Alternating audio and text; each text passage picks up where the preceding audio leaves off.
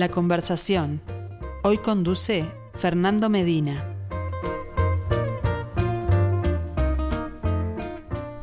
Saludos para todos, ¿cómo les va? Bienvenidos a la conversación. Acá estamos, venimos de lunes con libros, de martes con teatro. Los miércoles nos metemos en el mundo del arte para continuar con nuestro ciclo Arte UI en perspectiva. Nuestro protagonista de esta semana, nuestro invitado de esta semana es ingeniero agrónomo, es eh, docente y es artista. Es el autor de este Zapicán, que así se llama, que pueden ver junto a mí si nos están siguiendo vía YouTube. De lo contrario, como siempre, están invitadísimos a ver este cuadro en nuestra cuenta de Instagram. Yo creo que los seguidores de la conversación de los miércoles son seguidores de Arte UI en perspectiva, que ya vieron el cuadro. Acá estamos para conocer la palabra de su autor, del artista. Su nombre, Philip Davis. Music was my first love, and it will be my last. Music of the future.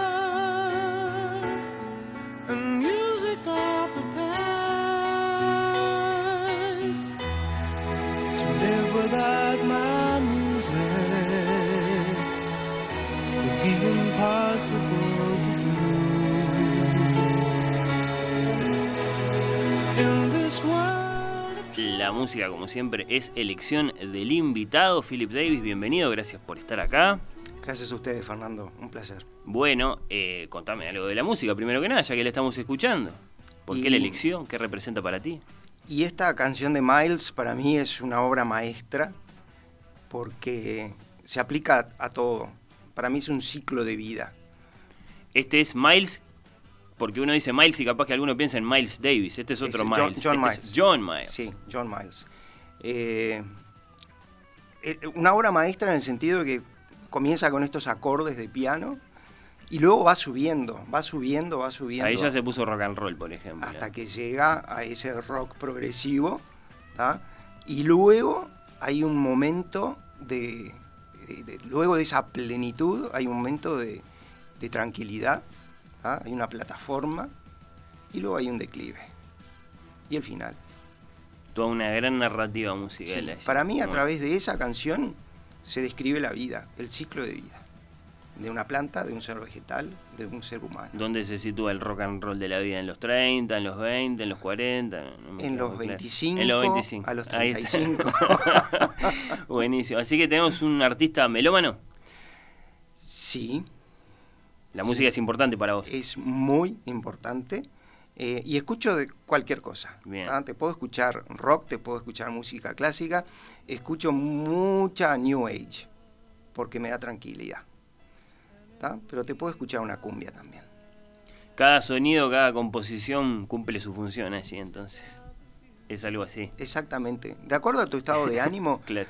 Eh, acompaña también. La gente me dice, ¿vos escuchando cumbia? ¿Vos? Eh, el inglesito, escuchando cumbia.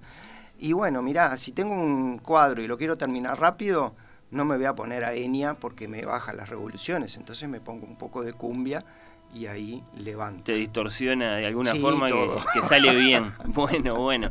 Eh, dijiste el inglesito, ya, ya voy a llegar a eso, pero antes, tenés mucha experiencia como artista, eh, Philip. Eh, bueno, exponiendo, dando, dando a conocer tu obra. ¿Qué te pareció esta invitación en particular?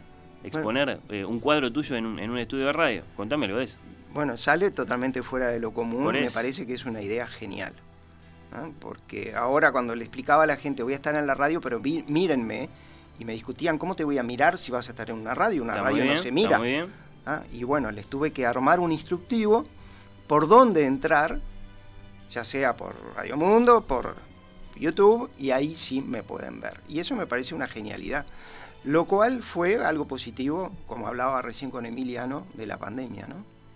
Tenés que recurrir a todos los recursos informáticos y de comunicación que tengas. Es verdad, ha sido necesario, ha sido una salida, pero también ha sido una oportunidad, un aprendizaje, ¿sí? Eh, desde el punto de vista, por ejemplo, sí, de las, de las posibilidades de las, de, las pantallas que tenemos en, nuestras casas. Eh, así que bueno, eh, a esas personas que, que, les dijiste que, que, te siguieran, les mandamos un saludo, acaso están viendo ahora mismo este zapicán tuyo, este cuadro tuyo acá eh, junto a mí, un cuadro eh, bueno muy grande, muy destacado, que ya, que ya dio bastante que hablar. Eh, bueno, Philip, ingeniero agrónomo, docente, artista plástico. ¿Cuándo empieza esto del arte para vos? Em, el arte empezó um, alrededor de los 12, 13 años. Yo iba al Crandon y el profesor, el maestro de dibujo en el colegio era José Arditi, que fue mi mentor. Y ahí en esa época te puedo decir que se, definieron las dos cosas importantes de mi vida, mis dos profesiones. Yo ahí, a través de un amigo que tenía campo en Tupambaé, en Cerro Largo, me invitó al campo y, quedé, quedé sellado con eso. Hmm. Y luego, un año más tarde, comencé a pintar, que me, me tomó él, me tomó José. Es decir, no fue algo que saliera de mí, no fue una iniciativa propia, sino que él detectó que tenía este, habilidades y me invitó a pintar en su taller. ¿Y había una relación entre las dos cosas? Por ejemplo, la inspiración de un paisaje, es decir, entre el campo y el arte, ¿había una relación? No, en ese momento nada, pero después me pongo a pensar con los años y esas dos cosas que pasaron en un periodo de, uno o dos años es lo que estoy haciendo hoy. Hmm, hmm varias, varias, varias preguntas me quedan de, de, eso este, tan breve que, contaste. Eh, vos eh, descendés de galeses. Sí. Eh, me contaba fuera del aire que Galés era tu bisabuelo. Sí, mis dos bisabuelos. Bien, bien, bien, bien, bien. ¿Y ya eras en ese momento en el Crandon siendo chico el inglesito, como dijiste? no, no. ¿Eso vino después? Eso, eso fue después, eso fue después. Bueno. Este, y te decían, nada, porque vos sos, vos sos, vos me preguntaste si me decían el gringo. Y, sí, porque en el campo además me lo imaginé como una posibilidad, capaz que vos no, pero sí tu papá, no sé. No, esa, esa parte no, pero muchas veces me dicen, ah, porque vos sos gringo, y yo le digo, vos sos charrúa con tu apellido, vos no sos... No, claro, hay que rechazarlo, seguro. Vos no sos para nada de acá, vos sos gringo también. El gringo lo, se, se, lo, se lo damos a los que vienen de habla inglesa, pero, pero vos sos nada criollo. ¿Ah? Igual que yo, así que no me digas gringo. Está muy bien respondido, muy, muy bien respondido. Y después lo otro que te quería preguntar, ¿qué recuerdo tenés de ese José Arditi que evidentemente fue muy importante para vos? Y José fue una especie de hermano, ¿ah? fue, fue, fue alguien que me, me, dio todas las herramientas como para luego desenvolverme en esto. Em, había un vínculo muy cercano con toda la gente de su taller Em, íbamos a pintar hasta los sábados y domingos. Luego armábamos salidas de noche. O sea, era algo artístico, era algo social. ¿Años 80 o todavía 70? Ah, eh, cuando estábamos en el pico ese, eran 70, entre los 70 y los 80. Ahí está, sí, sí, sí. Sí, sí, sí. ¿Y qué lección te dejó? Si, si tuvieras que resumirle, esto me lo llevé conmigo para toda la vida. Eh, bueno, eh, José me dijo muchas cosas a lo largo de, de mi adolescencia que nunca entendí en ese momento. Claro. Lo logré entender este, años más tarde. Y la mayor enseñanza fue eh, el día que estés conforme con lo que estás pintando, estás muerto. Claro. Eh, no lo entendía, no sabía por qué me decía eso, pero bueno, obviamente. Eh, yo he evolucionado, ¿ah? he tomado distintas ramas incluso dentro de la pintura, lo más conocido para todo el mundo es eh, lo figurativo, el paisaje, paisaje de campo, que le he dado mucho a eso, pero tengo otras cosas. Otras cosas que las pueden ver este, acá. he presentado algunas cosas figurativas, pero también me he ido para otros lados. O sea, la experimentación es algo muy importante para cualquier artista. No hay que quedarse en la comodidad. Y la experimentación significa la inquietud, y por qué no, para, para recoger la, la lección que, que, recordabas de, Ardite, la, la, disconformidad. Sí, sí. O, hasta la, la, insatisfacción. Insatisfacción, insatisfacción. Sí, no, no, yo no digo que no me gusta mi cuadro, digo, le falta. Le falta. Me falta. Y ese es un gran motor. El motor. Es el motor, sí. No estar conforme con lo que estás haciendo. Y esas fueron las palabras que me dijo él. Bueno, volvamos a ese primer momento en que alguien te dijo que vos podías pintar. ¿Qué pasó ahí? Eh, recuerdo el día exacto, estábamos en séptimo de escuela, yo iba al Crandon. Eh, había un pedestal ahí donde habían puesto botella, manzana, cubito, etcétera, y yo estaba dibujando. Se acercó él, me dijo, ¿querés pintar? Y yo le hice así, este gesto, así, moviendo los hombros, no sé. Tomó una hoja de mi cuaderno y me anotó todos los útiles que necesitaba. Habla con tus padres, me dijo. Y bueno, y ahí empecé, todos los sábados de mañana en el colegio. ¿Con acuarelas? ¿Con, con óleo. Con óleo, siempre, siempre pinté con óleo, de entrada, de entrada. Lo más difícil. Eh, es difícil, pero es muy noble. Claro. Es muy noble. Eh, he hecho acuarela también y ahora estoy con otras locuras. Eh, estoy experimentando otras cosas, estoy saliendo con un grupo de, de croquiceros urbanos, los croquiceros urbanos de Montevideo. Eh, estoy asistiendo a un taller de, figura humana, de desnudo, el taller de Rogelio Osorio. he crecido muchísimo con todo esto. Es raro eso, el artista, digamos, ya hecho, que va como alumno a, un taller a aprender algo nuevo? ¿Es raro? ¿O, te sentís como.? Me daba cosa, ¿no? Digo, tenía cierta trayectoria, no es que me crea famoso ni nada por el estilo. Pero tenés recorrido, eso es. Eso, tenía un recorrido. Es, material eso, digamos, no, es, valorativo. y me, da, un poquito de vergüenza. ¿Qué iban a decir? Un tipo que ya está en el mercado y todo eso, yendo como alumno a un lugar. Lo que pasa es que es otra cosa. Es, otra cosa totalmente diferente. Y es algo que no muestro. Eso es algo mío. En este momento es algo mío. Ahí está. Pero estoy este, desarrollando algo que lo voy a aplicar en otros aspectos de mi pintura. Hmm, hmm, hmm, Por supuesto, eh, el, desnudo humano, como, como, como, tantas otras cosas en el, en el mundo del arte, te puede llevar desde el punto de vista de los lenguajes, desde el punto de vista este, de las ideas, no sé, para cualquier lado. Así que, ¿quién sabe qué hay ahí? Mira, el lenguaje que más me gusta dentro de lo que es el dibujo del desnudo es el académico. Bien. ¿Ah? Pero lleva mucho tiempo. Tengo un dejo ahí de académico, pero enseguida me voy a, una línea suelta. Es un universo, eh, imagino, tremendamente complejo el de, la, el de la anatomía, ¿no? Sí, sí. Y hay que estudiar anatomía. Por eso. Hay que estudiar para una mejor, eh, un mejor desarrollo, desempeño, tenés que estudiar un poco de anatomía, por lo menos algo básico. Hmm. ¿Qué te dieron, eh, Philip, los, los viajes? ¿Tuviste oportunidad de viajar, de vivir en el exterior para, para estudiar, por ejemplo? ¿Qué, qué, qué, valor tiene todo eso para vos? Eh, yo, con mi esposa, eh, también agrónoma, este, mi, mi, mi soledad, yo soy un tipo muy solitario, me casé con soledad. Ajá. No me vas a decir que te tentó el nombre. No, no, no, no. Fue una casualidad me, nada Me tentó ella. Bien, bien. Compañera de facultad y compañera de la vida ahora. Eh, nos fuimos a estudiar a la ciudad de, a la Universidad de Aberystwyth en Gales y ahí fue a hacer un posgrado en botánica. Eh, luego de eso comenzaron a venir los Perdón, no fue casual eh, que, haya sido eh, a Gales, considerando que allá están tus mayores, tus antepasados. claro, claro, claro, claro, claro. Digo, es el... Era el lugar. El origen, ¿está? El origen está ahí. Y bueno, la verdad que... ¿Había alguna casa para ir a ver? había Estuvimos visitando cementerios. Caramba. Claro, porque todos los registros históricos están en los cementerios. Sí. Este, estuvimos visitando... Un viaje a los orígenes. Sí.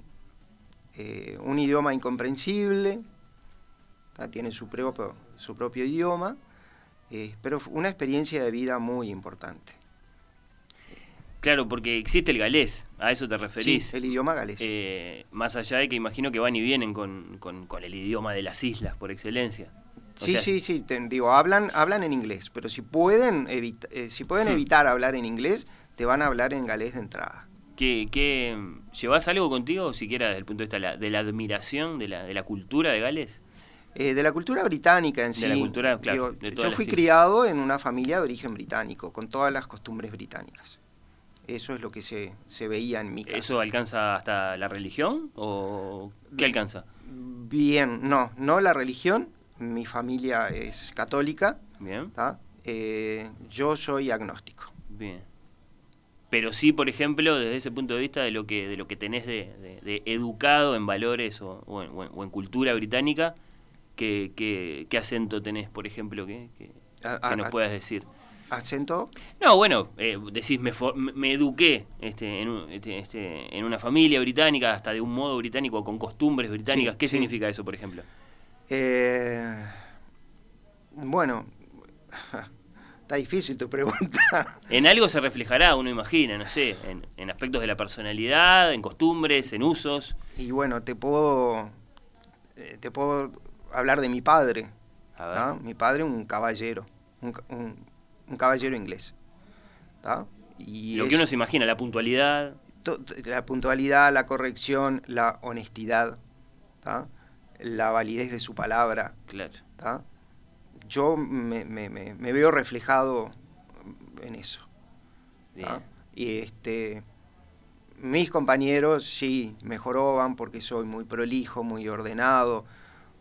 En el taller, por ejemplo, una vuelta, un médico amigo me, le comentó a mi, esposa, eh, che, el, el, atelier de tu esposo es un blog quirúrgico.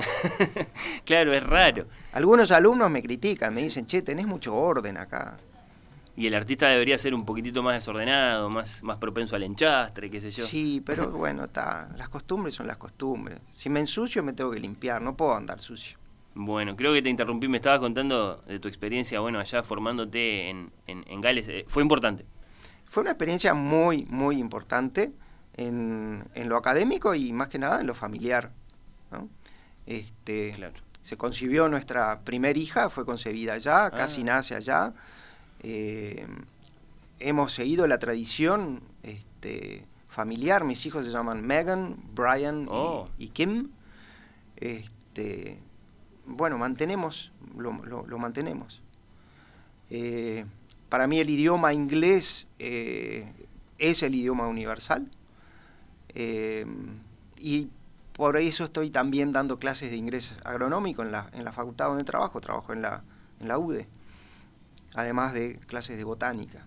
¿Inglés agronómico dijiste? Sí, inglés técnico agronómico. Consiste básicamente en hacer entender un paper científico o un trabajo eh, de, divulgación agronómica escrito en inglés para que los chicos lo puedan entender. Bien, bien. Mirá lo que te voy a preguntar ahora para ir de a poco llegando a este cuadro que nos acompaña. Eh, acá en estudios y que se llama Zapicani, que entonces remite eh, a un cierto lugar de nuestro interior, acá en la banda oriental, acá en el Uruguay. Eh, uno piensa en Gales y, se imagina un, gran paradigma de, esplendores verdes, ¿no? Y de montañas y qué sé yo. ¿Hay alguna afinidad entre, entre lo que puede ser, ¿sí? Una, una campiña galesa y un lugar como Zapicán en La Valleja? Eh, Una afinidad espiritual. Eh, espiritual sí, este, morfológica no. Bien. Porque el campo nuestro es un campo muy abierto y el campo británico es un campo muy fragmentado. Bueno, Gales es un lugar chiquito en definitiva, ¿no? Gales es chico, sí, sí. Pero la parte de, la campiña eh, es todo fragmentado, son pequeñas extensiones los alambrados en realidad son hedgerows, que le dicen, que son setos vivos, espinosos, eh, por lo menos los linderos.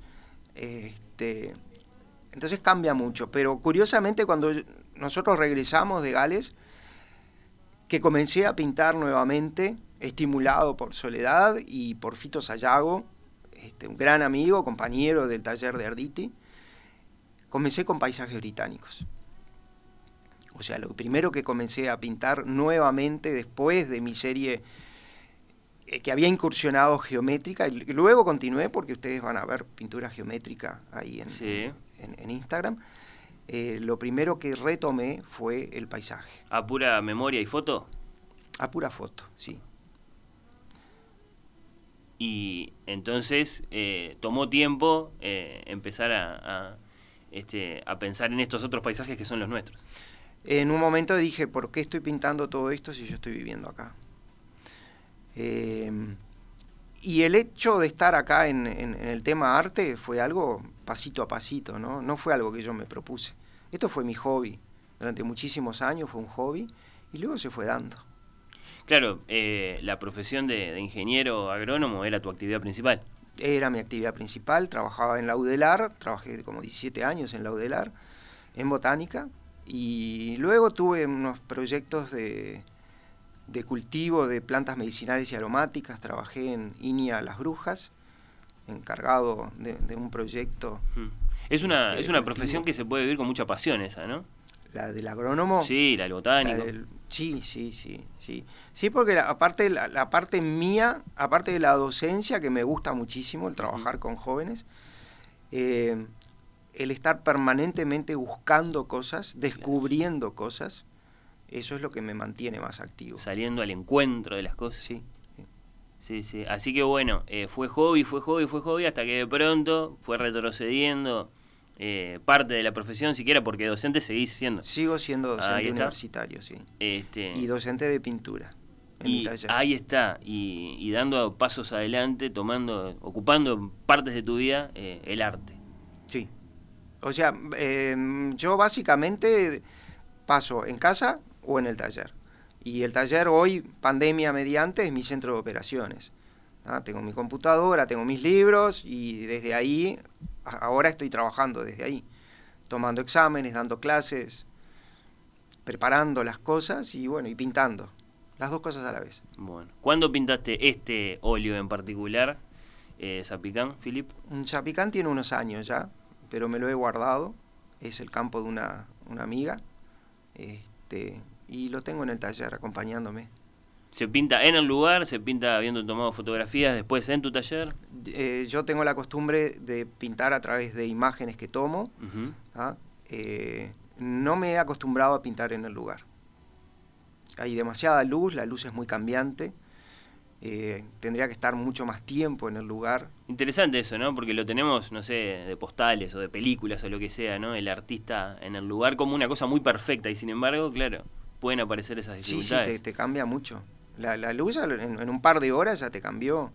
Es decir, tú podés bosquejar la parte de luces, sombras y todo eso, pero la intensidad te va cambiando. Hmm.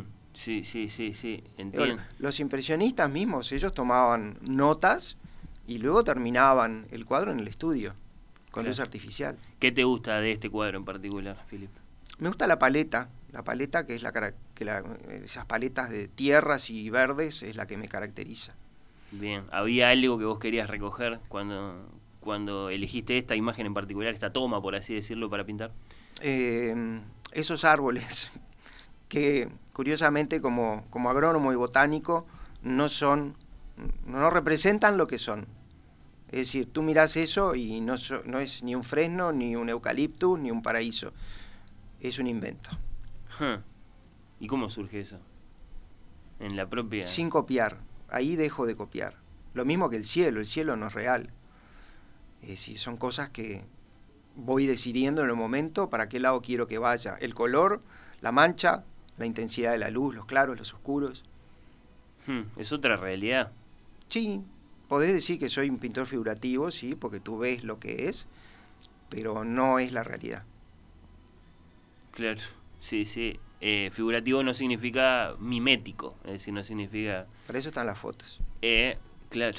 Uy, que, claro, ese es un tema, es un tema muy grande ese, ¿no? Cómo, cómo el arte cambia cuando aparece la fotografía. Eh, ya tenemos en definitiva un siglo y pico de, recorrido de eso. Eh, mencionaste los, los, los, a los impresionistas, qué, qué corrientes, qué pintores, qué, maestros ya saliendo a pasear por los siglos, por las latitudes, te, te apasionan, te gustan, te interesan. El que más me gusta es, es Van Gogh, pero posiblemente por la influencia social de que está permanentemente en las noticias. En realidad, eh, cuando en mis etapas de estudiantes me habían recomendado copiar a Cézanne como técnica de aprendizaje, ¿no? Lo cual es totalmente válido porque todos los grandes... ¿Pero eso era general o era porque te convenía a vos en particular? imitar a Cézanne. No, en particular a mí, eh, mi maestro me dijo, copia a Cézanne, copiate algunos cuadros de Cézanne, este, para ir viendo tu propio camino. Es decir, no vas a, a terminar siendo un Cézanne, sino que vas tomando cosas de otro artista vas resolviendo problemas. No, es una pedagogía muy clásica esa, ¿no? Imitar, imitar, imitar, Bueno, lo, ves en los grandes museos, ¿no? la gente está trabajando ahí adentro, ¿no? Este, y es algo que yo utilizo. Yo lo que enseño es pintura figurativa. De la misma forma que me enseñó Arditi a mí, es lo que este, trato de hacer con, con, la gente mía. Ahí está, quería llegar a eso, ¿no? A la, docencia de arte antes de, despedirte.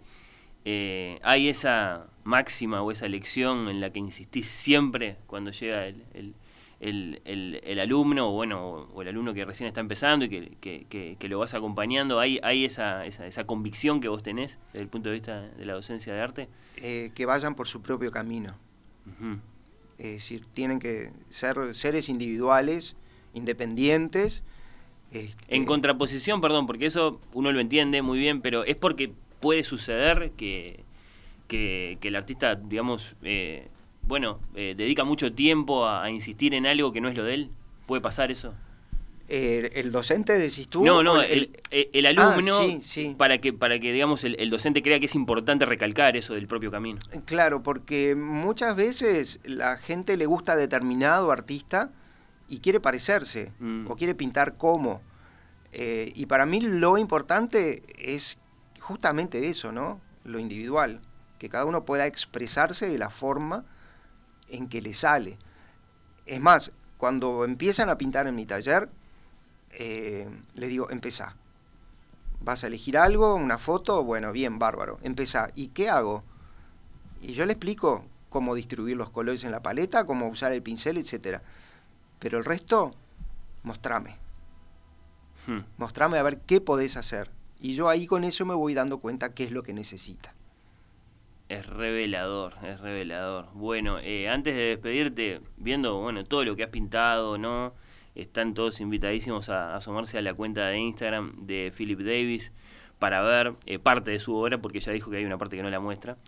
Eh, es así. Bueno, eh, viendo todo lo que has pintado y evidentemente lo, lo, que representa tu, recorrido, me tienta para preguntarte en la, en la despedida, viste que hay esas famosas tipo la de Whistler, Art Happens, ¿no? El arte es algo que sucede. Si vos le tenés que completar los puntos suspensivos, ¿el arte es? ¿Qué dirías? ¿Me estás pidiendo una definición de arte según Philip Davis? Claro, exacto, tuya, bien personal.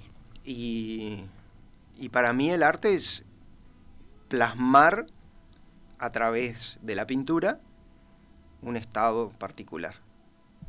Un paisaje, un sentimiento, pero yo pinto más bien paisajes, no pinto sentimientos. El, sentimiento va implícito en esa expresión que hice de ese paisaje.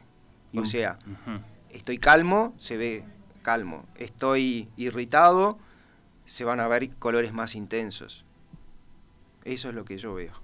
En una mirada puede haber muchísimo. Y, y, en, y, más allá de que no, no pinte sentimientos, también está el, propio artista, entonces. Y sí. Ahí está. Philip Davis, artista uruguayo, fue un placer eh, recibirte. Gracias por estos minutos. Gracias a ustedes.